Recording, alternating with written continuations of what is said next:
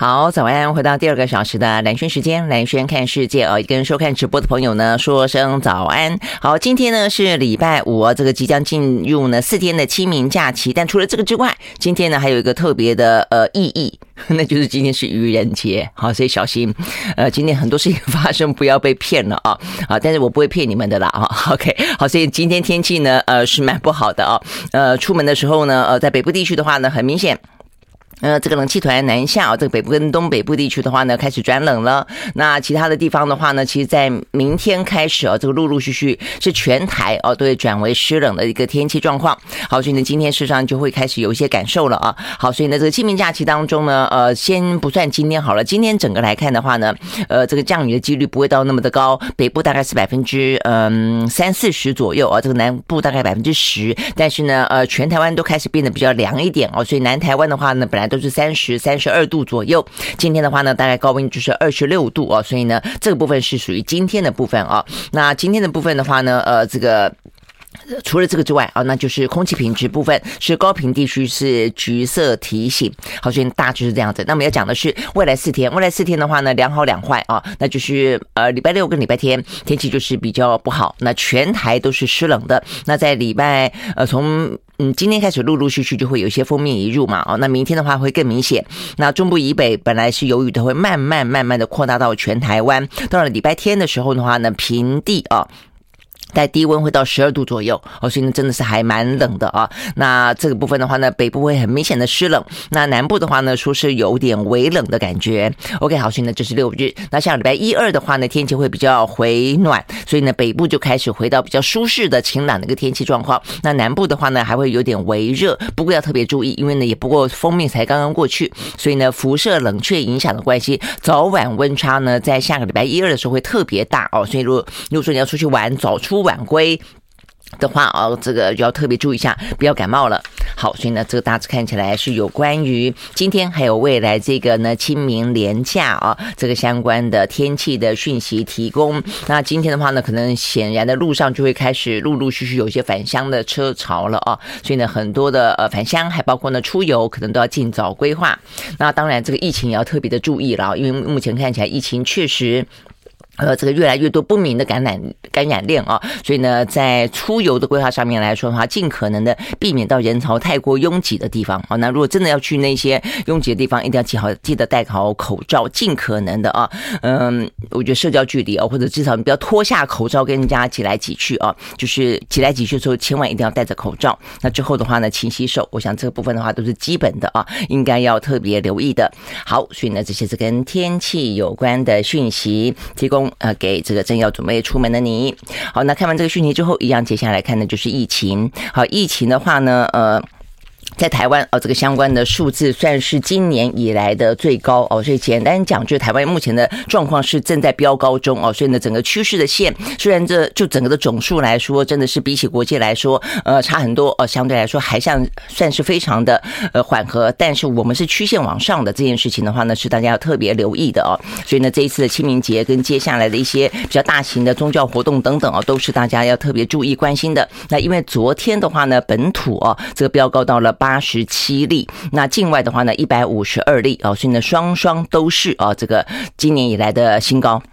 所以整个加起来的话呢，台湾是有两百三十九例啊。那这个当中的话呢，在本土的部分，呃，事实上，呃，台湾的本土。多半也都是境外进来的啦，哦，所以呢，这个台大的李斌呃，这个医师讲得很清楚哦。他说，目前的话呢，台湾 Omicron 有二十四条传播链，就代表有二十四条破口从境外移入进来啊，所以代表的是，在过去这段时间检疫的呃这个日期缩短到十天哦，他认为呢，难免还是有些漏网之鱼进到了台湾，好，那所以呢，就一一的啊，在各个地方呢爆发开来。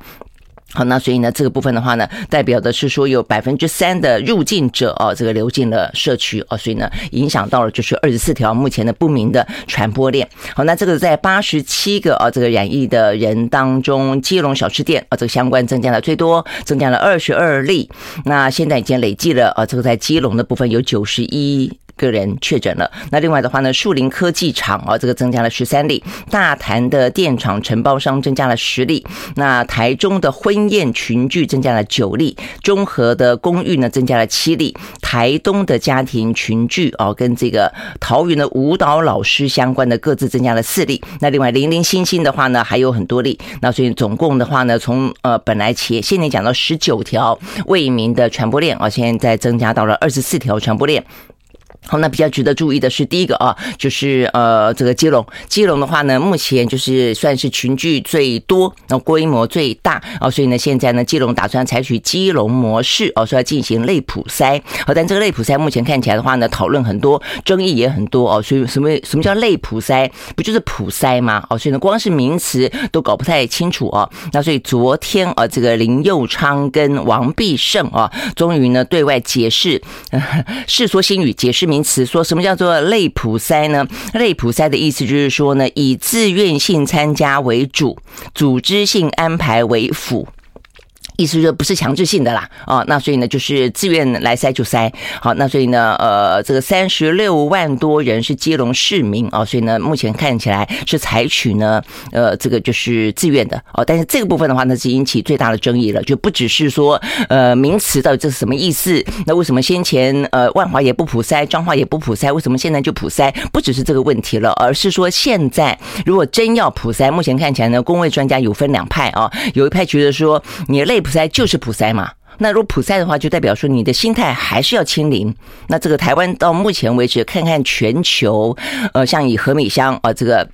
中研院的研究员为主，他就认为说，你必须要跟病毒共存哦，所以他听起来并不是那么赞成用普筛的方式哦。但是的话呢，呃，也有不少的这个公卫专家说，如果你真的要做普筛，那就好好筛哦，就说不要呃要筛。还说自愿性可塞可不塞，那这样的意义根本就没有了哦。然后也就是呃，等于是丧失了你本来想要普塞。如果说比方像像对岸啊，这个大陆他们用普塞的方式啊，其实就是要抓出目前可能的隐藏的无症状的阳性者，那避免他在到处跑跑照，然后呢去感染开来。那如果说你要采取这样的一个做法，你的概念是这个样子的话，那就强制都塞，就把基隆的哦这些市民啊，都是希望他能够塞，那尽快的尽呃尽快的也尽可能的呃不要让它扩散出去。这是如果你真要普塞，就这样这样做。所以你又要做普塞，又说这叫类普塞，然后呢又不是强制性，又说是可以自愿的爱塞不塞。好，所以呢这个专家对于啊这一次的基隆采取类普塞，就是等于是卫卫福部啊有所谓的基隆模式。呃，到目前为止，今天看起来的讯息觉得蛮悲观的哦，就是如果说你是要用类普塞来防堵基隆的呃这个疫情扩散开来的话呢，那么目前看起来的。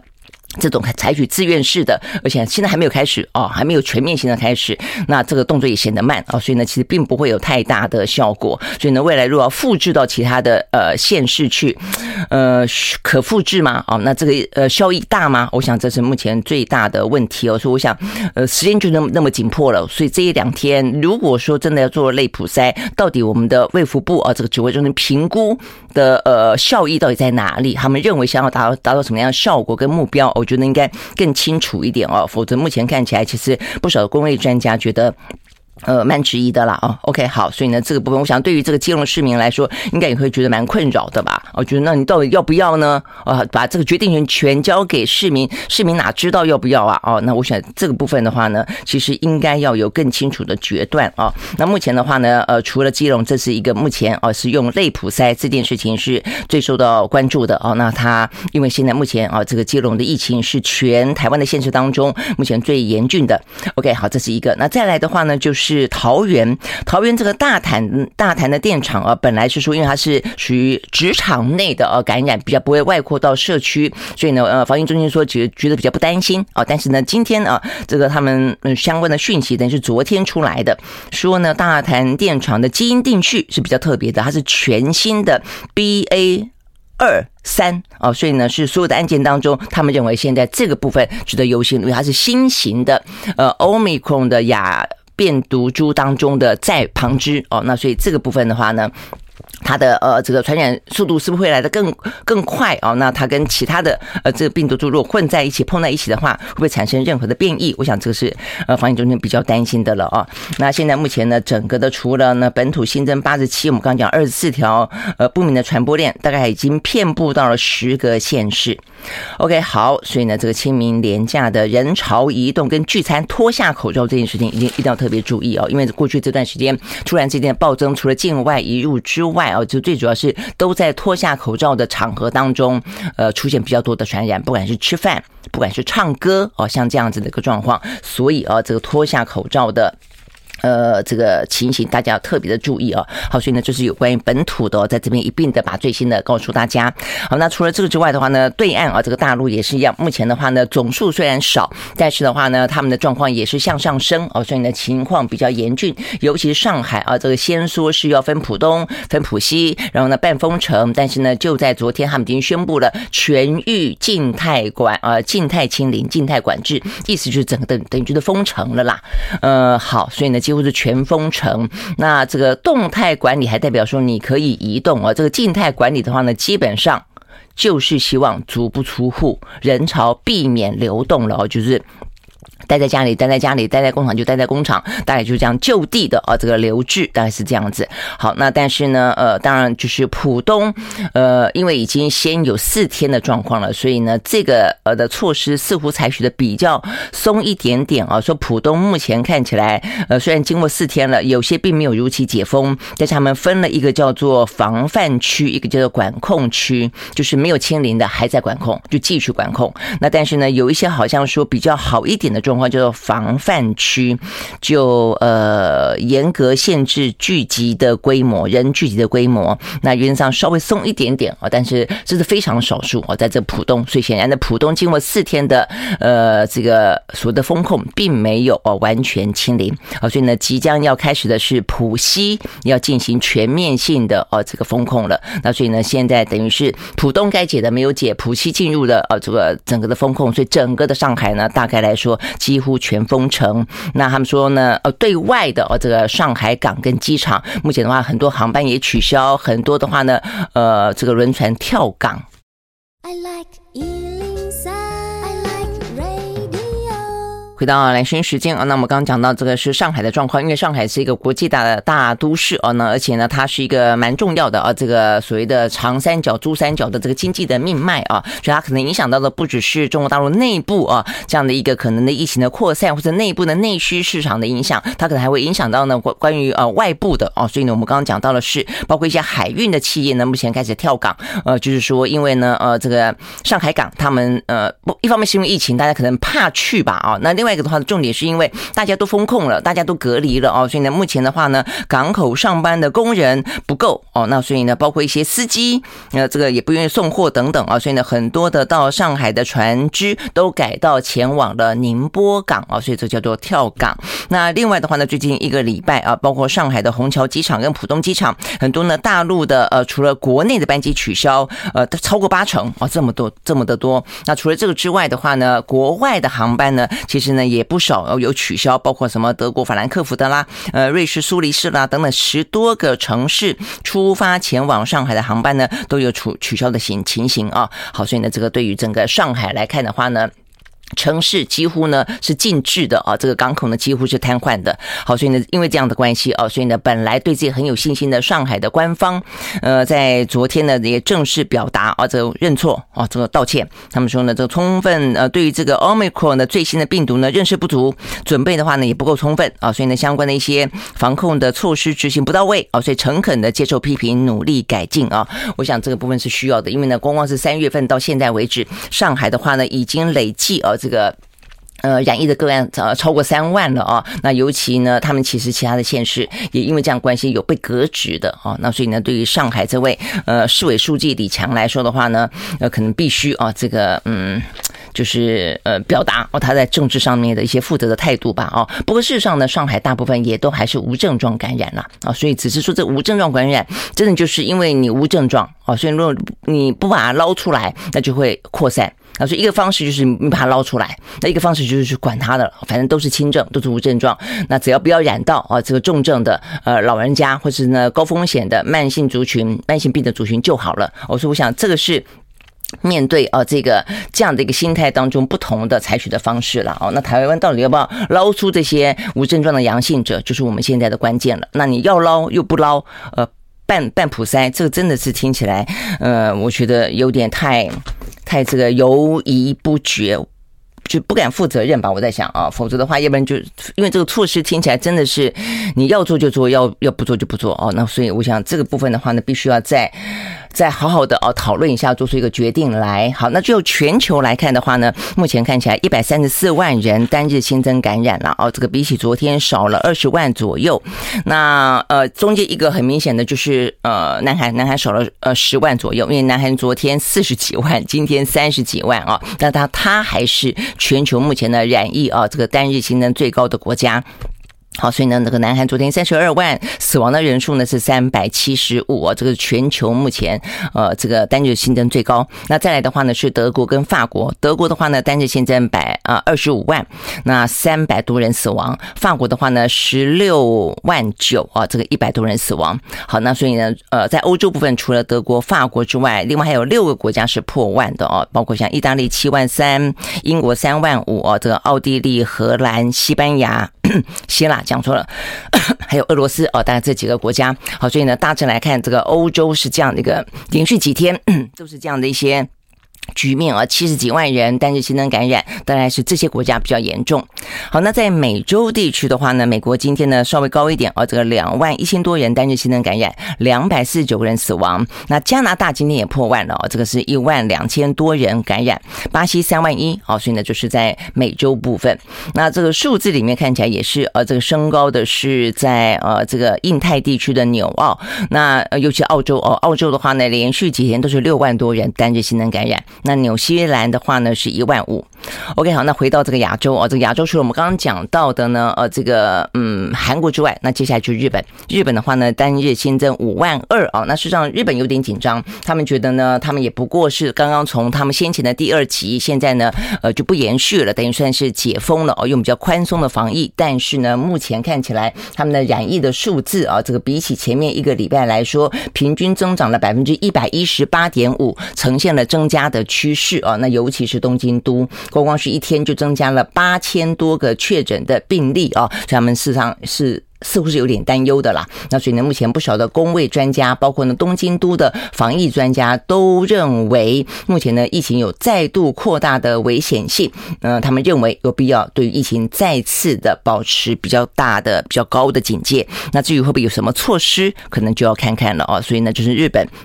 目前有点紧张。好，那这个日韩之外的话呢，在东南亚部分就是马来西亚跟泰国，大概都是一两万。那再来是土耳其跟以色列，大概都一万多，大概是就是亚洲的局面。好，所以呢，我们刚才有有特别提到的是中国大陆哦，跟台湾都已经讲到了，就有点少哦，虽然是少个案少，但是目前是有点上升，正在爆发的趋势。那反而是香港啊，这个降下来了，连续好几天都是六千多哦，这个大概这样子一个状况。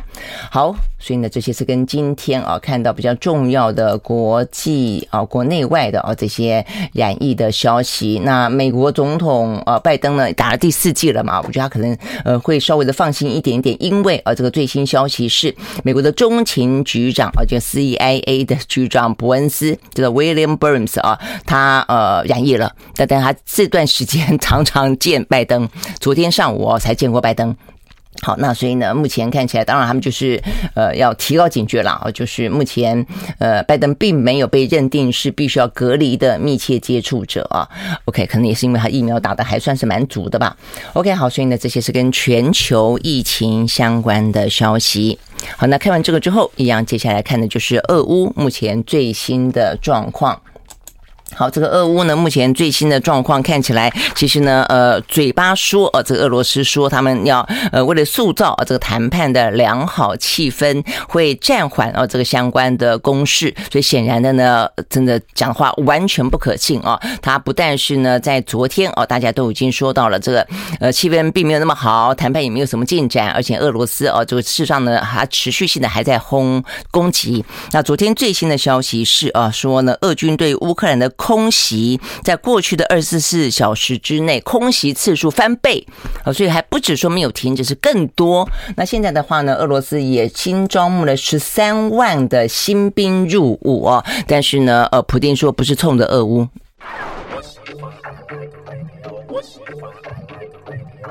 好，回到蓝轩时间啊，所以我们刚刚讲到了是有关于呢这个呃俄乌之间的战事呃这个相关的一个状况啊，所以呢目前依照媒体的报道啊，这个呃显然的这个空袭的次数是有增加的。那刚刚讲到这个增加的呃这个新兵入伍啊，这个嗯在俄罗斯的方面的说法是说呢，配合每一年的春季征兵啊，但是今天啊在昨天的时候呢，呃普丁正式签署了命令，征召了十三万四千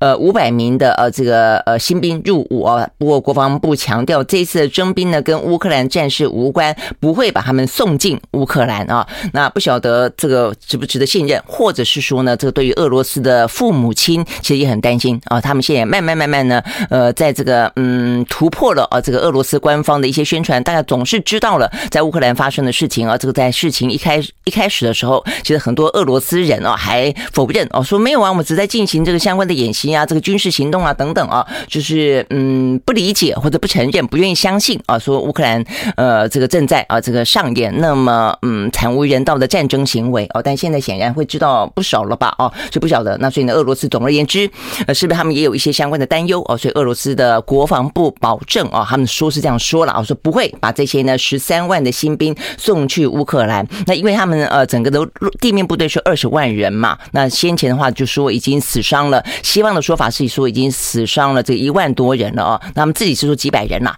那但是如果说真的是一万多人的话，其实折损的还蛮大的哦。那所以呢，是不是需要源源不绝的新兵呢来补充哦？这个部分的话呢，难免就引发大家的揣测哦。那如果真的哦有这个考考虑，只是现在不愿意承认的话，呃，俄乌的战事哦，要这个眼前能够解决，真的呃看起来还要很长的一段时间。好，那所以呢，就是有关于呢，呃，这个俄罗斯方面的啊，这个战争的动作。但是啊，有一个蛮诡异的，就是呢，目前俄呃乌克兰方面也啊，这个认也证实了这件事情，就是呢，占领啊这个车诺比核电厂的俄罗斯部队，目前呢多半已经撤离了啊。好，但是呢，这个撤离听起来会说，哎，那是好消息，他撤军吗？并不是哦，他目前的话，应该是因为车诺比啊这个核电厂呢开始有些高辐射产生啊，因为他们呢，呃，这个等于是第一次。一开始啊，这个进军乌克兰的时候就掌控了好几个电厂跟核电厂啊，那这个里头的话呢，进行了可能若干的一些破坏啊，所以导致了这些辐射呢不断的开始往外泄，辐射值哦越来越高哦，所以目前的话呢，可能是因为这样的关系哦，这是乌克兰的国家核电公司表示哦，应该是因为呢辐射外泄的疑虑，促使啊这些俄罗斯的呃军队决定放弃啊他们本来占领的车诺比。OK 好，所以这部分的话，事实上对乌克兰来说也是另外一个。危危机了啊！OK，好，所以呢，这个部分是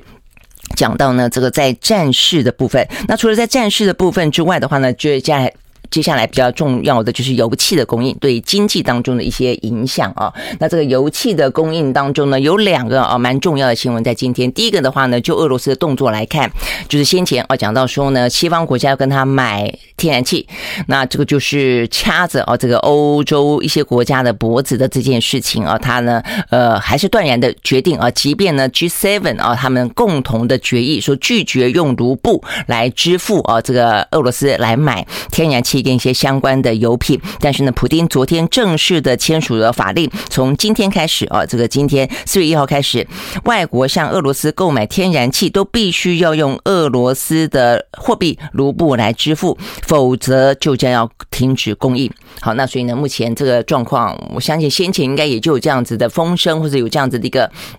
推估了吧啊，所以呢，昨天、前天我们不是有讲到吗？德国已经呼吁啊，这他们的民众呢，尽可能要节约用电。那现在德国哦，跟这个法国等等哦，都在为这次的呃很可能呃天然气会中断这件事情呢，紧急的要做准备啊。那再来的话呢，也就是因为这样的关系啊，所以呢，昨天也就在昨天，拜登呢正式宣布哦，他要呃提供美国要提供呢战略储油。好，那这个战略储油的话呢，说是美国呢史上最大的呢石油储备的释放。计划，打算呢每天呢释放出一一百万桶，那连续如果需要的话呢，将会释出一百八十天哦，就是半年的时间哦，所以总共呢加起来，如果说战事继续的话，呃，这个油能源持续吃紧的话呢，美国将会释出呢一点八亿啊这个呃桶哦这样子的一个。呃，战备储油，OK，好，所以呢，这个部分的话是，呃，昨天拜登的许诺啊，希望呢让这个油价呢不要那么的，呃，就是因为啊这个。普丁哦，这样的一个宣布，以及战事继续的呃不断的下去，不晓得哪一天会结束，没完没了。因此，整个的油价、物价啊，这个飞腾啊，所以呢，就是目前呢，美国所采取的一个行动啊。好，所以呢，大概来说是这样的一个气氛底下，所以我们来看看呢，欧美股市呢目前状况怎么样啊？但是当然可想而知啊，这个呃股市部分的话呢，会相当程度的震荡。先是呢，普丁啊这个宣布了卢布购买的时候呢，当然就是整个股市大跌，然后呃这个。嗯，拜登呃，这个宣布要试出战略储油，油价稍微的呃好一点点啊，本来飙涨的啊，这个稍微的回落了一些，呃，但是就是上下起伏啊，不断的受到呢这些盘中消息的呃牵引，大概是这个样子。好，但是就呃中最终呃这个收盘来看的话呢，欧美股市昨天的一片的绿油油。我们先从美国开始看起。好，在美国呢，道琼工业指数下跌了五百五十点四六点，收在三万四千六百七十八点三五点，跌幅是百分之一点五六。纳斯达克指数下跌两百二十一点七六点，收在一万四千两百二十点五二点，跌幅是百分之一点五四。S&P 五百呢下跌百分之一点五七。另外呢，费城半导体跌了百分之二点二七，这是美国股市。那欧洲的股市呢？呃，三大指数也都是下跌的。德国呢跌了百分之一点三一。呃，英国跌了百分之零点八三，法国跌了百分之一点二一啊，这个大概来说是美呃欧美股市。那除了欧美股市之外的话呢，油我们来看看这个油价啊，这个油价的话呢，昨天本来是涨啊，这个呃普丁讲了这个话之后，但是接下来拜登的说法，因为这真的是美国啊，哦，这个就美国来说，美国史上啊这个最大的呃这个石油的释出的计划，所以呢，油价呢呃温升啊这个下跌，在纽约的西德州原油部分啊这个跌。很大，跌了百分之七，收在每一桶呢一百点二八块钱美金。伦敦布兰特原油呢下跌百分之四点八，收在每一桶呢一百零七点九一块钱美金。OK，好，所以呢就是。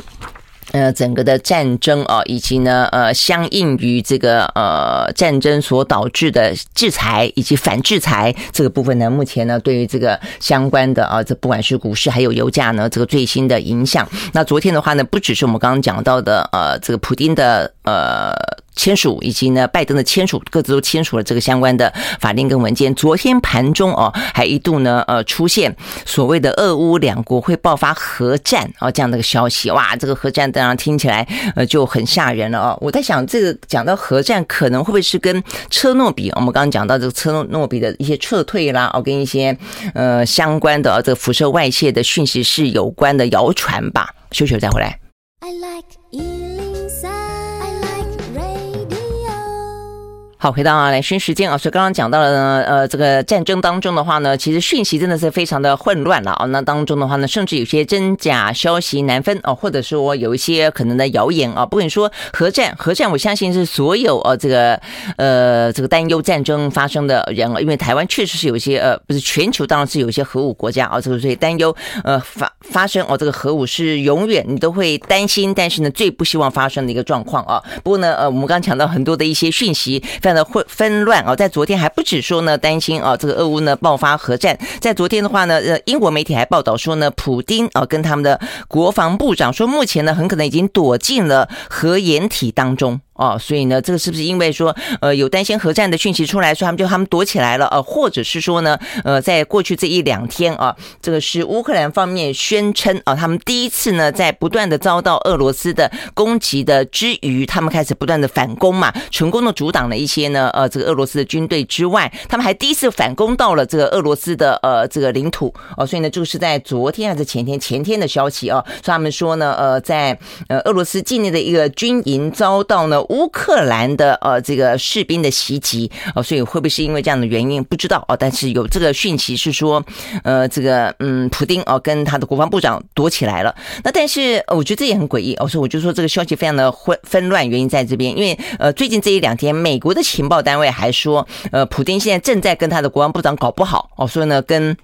就是说，军方啊，这个军情单位跟政情啊，这方面的话呢，双方是有点呃争执的、分裂的啊，甚至呢，很多的讯息他们都呃给了错误的讯息给普丁，怕他生气啊，害怕怕他会处罚他们，所以呢，普丁并没有得到正确的讯息。不过这件事情呢，普丁方面是呃昨天啊，透过克里姆林宫是严正否认的。他说：“你们美国不了解我们，啊，你们才会误判嘞。”他说呢，呃，对于。俄罗斯来说，俄罗斯有俄罗斯自己的决策模式，有自己的行事作风哦，所以这是美国不了解的啦哦，大概意思是这个样子啊。那但不论如何，目前讯息确实是非常的呃多了哦。那这个部分呃，整个来看，总而言之，看起来目前战事啊不会那么快的呃这个落幕，但是。俄罗斯内部的状况确实蛮值得注意的哦，就是说，他这个内部会不会导致普定呢？他愿意积极的哦，很愿意呢，尽快的让呃这个战争结束，谈判能够进行，然后呢，避免他国内呢发生更多的危机。我想这部分的话呢，是呃可以呃就继续关切下去的。OK，好，那在这样的一个气氛当中哦，我们也讲到了这个台湾的战略大棋盘。我们今天要着重在的哦，是我们自己的经济战略，因为今天呢，全球另外一个呢蛮重要的讯息哦，它是来自于斯里兰卡。呃，在整个疫情，在整个俄乌的情绪，在整个通膨、油价飙涨、物价飙高的状况底下，呃，斯里兰卡哦，他们的嗯群众不满国家处理国家经济危机的呃现况，所以呢，数百的抗议者试图闯进总统的官邸。然后呢，呃，想要去挟持他啊，那现在呢，看起来演变成暴力型事件，然后虽然被呃平息了啊，那说有人受到受伤啊，受重伤等等，但是呢，首都呃进行无限期的宵禁。我说我们要讲的是呢，面对通货膨胀，面对这个全球那么大的一些乱局跟压力啊，那台湾呢，哦，台湾的物价呢，到目前为止也是。这段时间以来飙到呢难得的高点百分之二点三六吧，我记得。那虽然我们看起来呢这个经济成长率好像还不错，但是呢它都是以出口为导向，所以当出口为导向的这个经济看起来还不错的时候，呃，在活在内需市场当中的服务业百分之六十的就业人口都是服务业，我们的感受又怎么样呢？我们感受到的是物价的飞涨，我们感受到的是油价不断的飙高，我们感觉到的是一个薪资都没有涨哦，所以相关的这个状况啊，我们的经济战略正确吗？好，所以呢，前两期的这个《金周刊》，我觉得他们做了一个蛮棒的啊一个专题报道啊。这个封面故事说，为什么改写历史的出口新高？哇，这个对政府来说不断的宣传是好消息，但为什么你我都无感？啊，事实上呢，我们似乎正面对到一个顺差的哦，贸易顺差就出口很好，进口呃很糟啊，这个顺差的致命的吸引力啊。那这个部分还不只是说。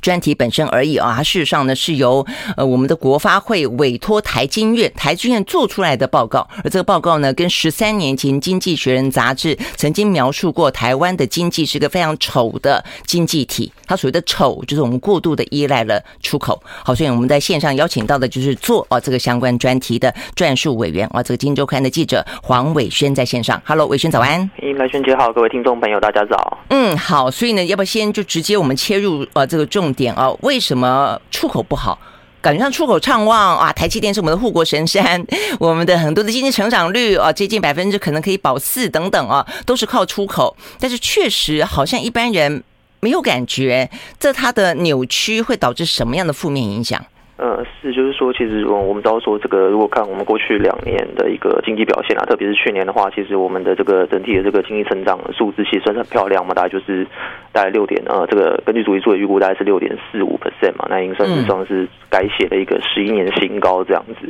对，那如果单单看这个出口数字的话，其实大概是呃，这个根据今年初这个央行公布的这个，我们用经常经常当顺差来衡量一个大概出口的表现啦。嗯，它也是来到了这个就是呃一千一百六十亿左右美元啦。对，嗯，那也创下一个历史新高这样子。嗯嗯。对，那我们当然是说，为什么看起来好像说，哎，那这样出口表现很好，那经济成长表现好像也是一个算是十几年来的一个算是最亮眼的一个成绩嘛？但好像说一般人。就是其实好像感受没有那么强烈了，当然就是说也不是就是我们知道说，可能一些这个跟出口有关的产业啦，资讯产业的应该还不错吧？你看他们的年终奖金去年领那么多，他们的一些什么 bonus 也都很高，而且所以问题是其他非这个产业的就只能够与有容焉啦，要不然怎么办？对对对，但就是说，其实这个问题就是说，其实就回归归到说，因为我们长期以来这个依赖对这个出口这个依赖度很高了。那其实刚刚这个啊，这个蓝云姐也有提到说，其实是三年前这个英国经济学人杂志它就有啊做了一个这个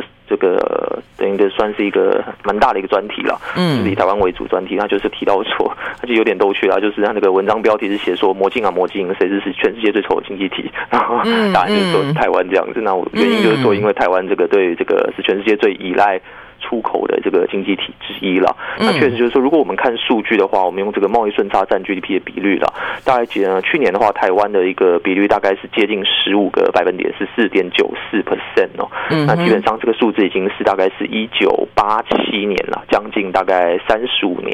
以来的一个最高。对对对。好，我们要休息再回来。回到蓝轩时间啊，我们继续和《金周刊》的撰述委员呢，这个黄伟轩啊，就做这一份呢，这个顺差的致命吸引力啊，这个专题报道的这个记者啊，呃，来聊有关于台湾啊这个部分。你当然讲到说呢，呃，台湾今年的出口预，呃，今年的经济成长率的预测啊是百分之四点四二，哇，天啊，这么高！然后呢，如果说出口很畅旺，我们有那么的多的护国神山，还不只是一个啊，这个台积电是护国神山群，我觉得当然大家呢，呃，都会觉。觉得与有荣焉，但是重点在于说，如果是共好的话呢，我们绝对不会有那种见不得别人好啊这种呃酸葡萄心态。但重点在于说，如果说一个国家的资源有限的时候，呃，当呃这个政府拥有一些操作的工具的时候，而这个操作的工具也好，这个资源的分配也好，通通倾向于去符合出口的需要，而没有去顾及到呢占有百分之六十的就业。呃，人口啊，这样的一个服务业的时候，他问题可能就不不只是啊，所谓的是不是看着他护国护国神山觉得很骄傲的问题了，而是呢，台湾自己本身啊，这个实体经济的问题了。尤其现在国际的呃，这个原物料的压力这么的大，物价的压力这么大，通膨压力这么大啊。呃，刚才讲到说呢，呃，这个魔镜魔镜，谁是全世界最丑陋的经济体？当初呃，这个经济学觉觉得台湾过度的偏出口，这个所谓的丑陋的数字啊，也不过占百分之八点五，刚才今天啊，这个呃，伟轩说了，我们现在呃出口占我们 G D 的比例已经高达了百分之十五了，它真的不会有问题吗？哦，所以呢，这个专题当中呢，伟轩点出好几个隐忧，是哪些隐忧呢？伟轩是就是说，首先就是说，我们知道说出口啊、就是说我们的这个整体的经济那么大幅度依赖出口，其实一个首要的问题就是说，只要外部的一个国际上的一个总体的一个经济有所变化的话。那我们就有可能会受到，就简单来讲，就是说我们比较会容易受到这个外部环境的影响啦。嗯，对。那其实这个在这呃，在这个去年底的这个台经院，它这个啊，就是由这个国发委多台经院做的报告中，它其实也有特别强调啊，说台湾在疫情期间经济能够逆势成长的直接因素，就是出口表现良好嘛。嗯。但它其实后面有个但书，它就说，但长期而言呢，依赖这个外部需求带动的经济成长，较容易面临这个大幅度的起伏了。那当然，这是这是一个，就是说我们对这个出口依赖最直接的一个影响隐忧了。那另外就是说。我们刚刚刚刚有提到，大家简单提到，就是说，我们如果过度依赖出口的话，它长期而言就会依赖，因为因为其实我们知道说，台湾长期而言啦，在为了某种程度上，其实我们这个产业政策其实都是照顾这个出口产业啦。那特别是我们呃，就是说这个像是央行的一些长这个汇率政策，虽然就是说央行它 可能就是会呃过去其实有强调说他们类似没有什么主升不主贬了，但是一般业内都认为说，其实在这个保护厂商的一个出口厂商的一个这个前提下，其实我们的一个汇率政策其实长期而言是有比较于。倾向于照顾偏低，对，就倾向于这种照顾。其实不只是我们这样讲，美国也不都是这样子讲吗？美国都一直觉得台湾拼命在主升，但我们央行都说没有，没有，没有。嗯，对。那当然，这样的一个政策，就是说长期而言的话，它可能就会，就是说。导致这个国内的一个各方面的资源流向出口产业，那就会导致所谓的呃这个类似我们所谓的一个出现一个所谓经济结构的一个头重脚轻的一个现象了。因为知道说我们知道说，其实台湾大部分的一个就业人口，或者说我们创造这个整体的一个 GDP，其实很大部分还是仰赖这个内需啦。因为其实我们如果看这个目前这个整体就业人口，大概有六成。光是这个内需的一个，比如说服务业啊等等的为主了。那其实如果我们去看一个数字，我就是说，这个数这个数字或多或少就可以反映说，我们长期这个过度重视出口型内需的一个现象啊。就是哪个数字呢？就是说，如果我们看哦这个。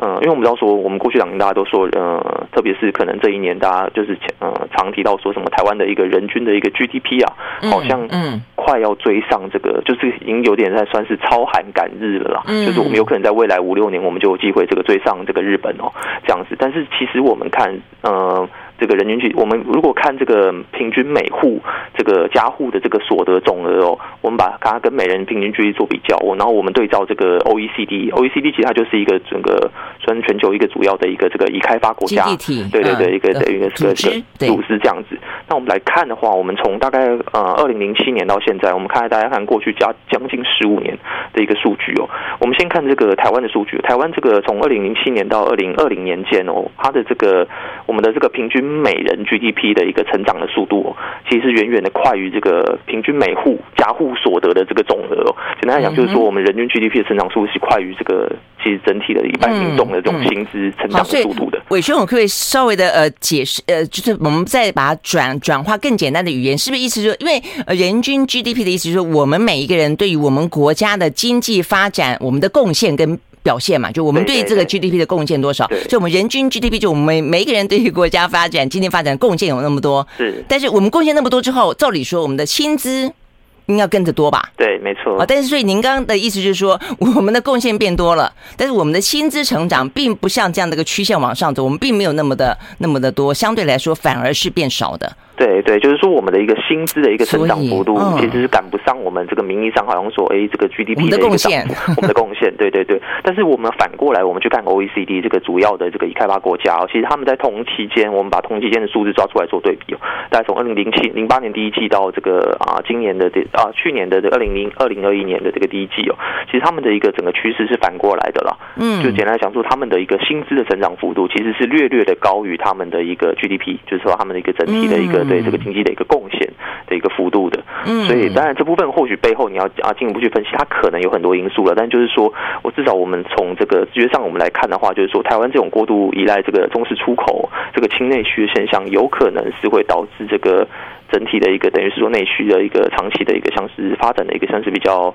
算是比较呃疲弱了，一个肌肉不振，那它有可能导致这个一旦我们知道说人民的所得水准被压抑啊，那它其实就是间接而言就是等于是会抑制了这个民间的消费力嘛。那没民间民生消费力，长期而言内需经济起不来，那这内需经济起不来，它反反而反而就会加重进一步加重对这种出口依赖哦。所以它其实某种程度上其实会形成一个类似恶性循环嘛。这样嗯嗯嗯，是啊是啊，我觉得你分析的是非常对的，非常好的，就是说确实因为每一个人，如果你手上钱多的话。你当然就会去消费，去消费的话，内需产业就比较容易茁壮，容易强韧。但是如果说你不是的话，就变成说我们呃，让我们的呃出口非常的畅旺，而且包括汇率也是一样啊。我们的汇率偏低，都是有利于出口的话呢，具有竞争力。但相对来说，我们进口进来的东西就变得比较贵。那所以呢，进口贵对于很多内需的产业来说，它的进口的成本相对来说也就变得高，它就没办法压低嘛。所以当一个政府它会去呃去所谓的汇率去呃微调，我们不要讲掌控，微调概念就是这个样子。你到底是要去呃扶谁益谁，或者说尽可能让它得达到某某种程度的均衡。那我们长期以来都让它是有利于出口的时候，其实对于进口产业来说本来就不利。那再加上我们刚刚又讲到，如果说我们自己的薪资没有成长，消费力不够的时候，这个产业很难茁壮起来啊！是，嗯，对，确实，所以就是说，如果啊，未来就是说，如果我们要尝试让这个啊，让这个出口，就是说，我们可以尝试让这个台湾的一个经济结构能够更平衡了。所以或许一个方向就是说，可以从减少出口，那可能比如说可以试着从那个增加进口这个角度去思考了。那当然就是说，这部分可能就是现行到呃，比如说这个，就是上就是说，我们可能可以就是试着就我们的一个现行的一个进口的税制里面去盘点说，哎，可能哪一些税目不合理啊，等等的，或者说可以适度的啊。呃调降一些部分商品的一个进口关税啊，这样子，嗯、那那等于是说，因为我们知道说扩大进口，其实能够直接受益的，其实也是一般民众嘛。我如果说进口相对这种商品可能这个价这个这个变便宜的话，嗯、那当然就是一般民众也能够实质受惠，获益，对不对？OK，好，非常谢谢韦兄。